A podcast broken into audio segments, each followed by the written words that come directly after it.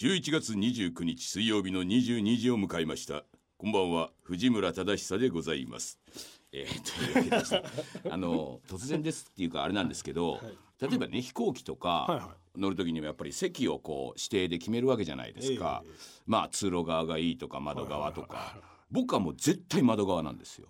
通路側の方がねトイレに行きやすいとかそういう理由で、あの割と大人になると通路側を選ぶ方いらっしゃるんですけど子供の頃なんて絶対対。窓側がいいじゃないですか。僕相変わらず窓側なんですよ。はで電車に乗る時ははい。僕必ず先頭車両に乗るんですよ。はい。必ず先頭車両のはのもう運転手の見えるあのでっかい窓あるでしょ？で全面見えるでしょ？はい。僕あそこに陣取るんですよ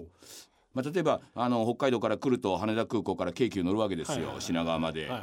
あの間なんかずっと窓の外を、はい。まあ、それも先頭で見るっていうのがね。だって窓に背向けてこう、座席あるでしょ、はいはい。だから座らないんですよ、はいはい僕基本的に立って前の方を見てるんですよ。でもう運転手さんがねはい「信号よーし」とかって決め事をちゃんとやってるのを、ね。おおやってるなとか見つつ、ほうほう。まあ車窓をずーっとやってると、はい。意外と鮫洲となんか青物横丁の間すげえ狭いなとかいろいろねあの短いなとかい。ろいろ考えながらずっとね窓の外をそれも先頭車両で見るっていうのが好きだっていう話ですね。あの電車乗るのも、はい。えー楽しんでいきたいという、そういう気持ちが、えー常に強くてですね、はい。無駄にしない。はい。地下鉄の中ではだからあのゲームやってますけどね。えーパズドラをやってるんですけどもそれ以外窓が見えるところでは私は必ず窓を見て次は京急蒲田ですとかって言ってるやつを聞きながら おお蒲田だなとかって読みながら、えー。電車を楽しんでいるという52歳の藤村でございましたと、えーいうことで、えーこちらの番組皆様にね、ええ。あのクラウドファンディングいやえーやって、はい。えーなんとかこの番組続けていきたい、はいえーもっと数多くやりたい、うん、いうふうに言ってますけれども、今諸事情がありましてですね まだまだ、えーちょっと準備に時間かかっておりましてもうやるぞやるぞなんてずっと言ってますけども、えーまだちょっと待ってくださいと。今年中にはなんとか、えーもう皆さんね手ぐすね引いてね、おおまだが藤井庵金を出す予備があるぞって、えーいう方もおられると思いますけれど今のところ、えーもうちょっとお待ちください。とななんとかね12月ぐらいには、えー皆さんから金を分取りたい、えーそのように思っております。と実は私今映画お出ていよいよあの撮るんじゃなくてあの、出る方で。出る方で。出る方で映画を実はもう撮影がちょっと終わりまして、はい。つい先日終わりまして群馬の方でですね、え5日間ぐらい映画の撮影やっておりまして、えーもう巨匠の監督ですよ、巨匠の監督そして、まあね、まだ細かいこと言えませんけれどもね、えー主演は女優さんなんですけれども、もうもうもうもうもうもうおおっていう方そういう方の映画に出ておりましてですね、まあ、もちろん主役でもないし、準主役でもないんですけども、でも割とちょこちょこ出るんですよ。えー。いやちょっとこれね、はい。緊張しますね。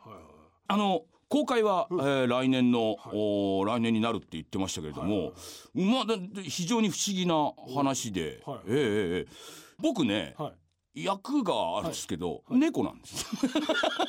藤村さんが猫。猫なんです。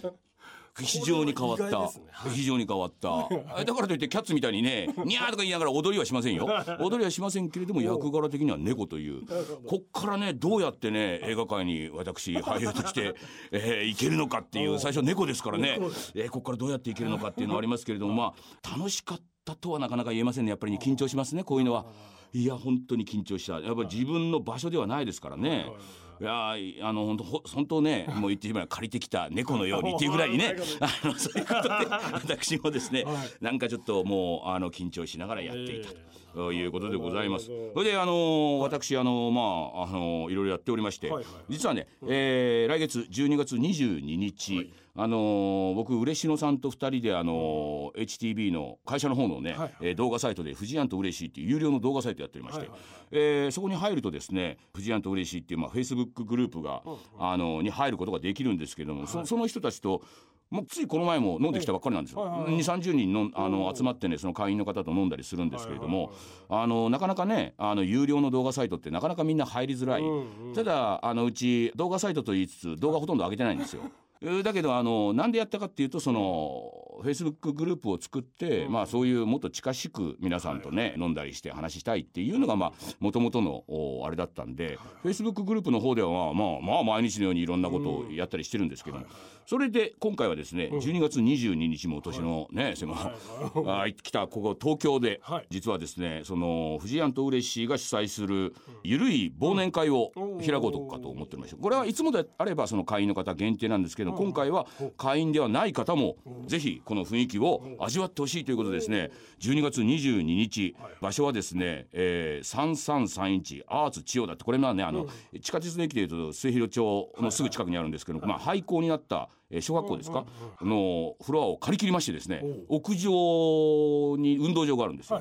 そこで、えーもう昼の13時からこの寒い中、えーみんなで酒とか食い物持ち寄ってご座引いて宴会やろうっていうそういうゆるい会をですねえーやろうと思っております。詳しいことはですねあのー北海道テレビ HTV えー水曜どうでしょうのおサイトなどを見ていただければえーもうすでにチケット発売されてるかな？されてるでしょう。うん。えーということでこういうこともやりますと、それからですね年が明けて2月、えー234ですかね、えー私、えーやっております、藤村源五郎一座時代劇、こちらの公演をですね、えー新宿シアターモリエールの方でやります。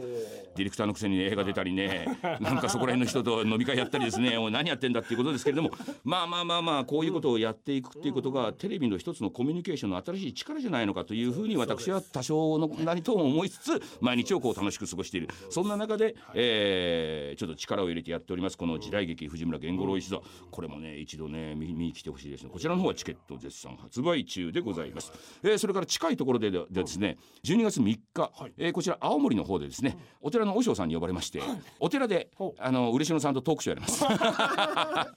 あのね、あのお寺さんもね檀家さんが離れたりとかいろいろございましてですねでもお寺さんってまあ宗教って言ったらあれなんですけどやっぱあれもなんかコミュニティの大きな力なんですよね。まあみんながより集まってちょっとお話をしたりして、えーやっていくっていうまあそういう感じであの青森のお寺で俺と嬉野さんと2人であのいろんなことを話しながらというのを、えーやりたいと思っておりますということで、えー皆様ぜひいらしてください。で、えーこちら、はい。そうは言いつつ、ええ。お寺で講演もやりつつ、ラジオもやってますということで私、はいえーこのひげ千夜一夜、えーリスナーの方からメールたくさんい。ただいております、えーその中でですね今回はですねお悩み相談久々にちょっとやってみようかなということでございましてね、えーラジオネームマレスケさん、えー40代女性の方でございます、えー藤村さんこんばんは。毎月楽しく聞いておりますと。実は悩みがありましてと。きましたね。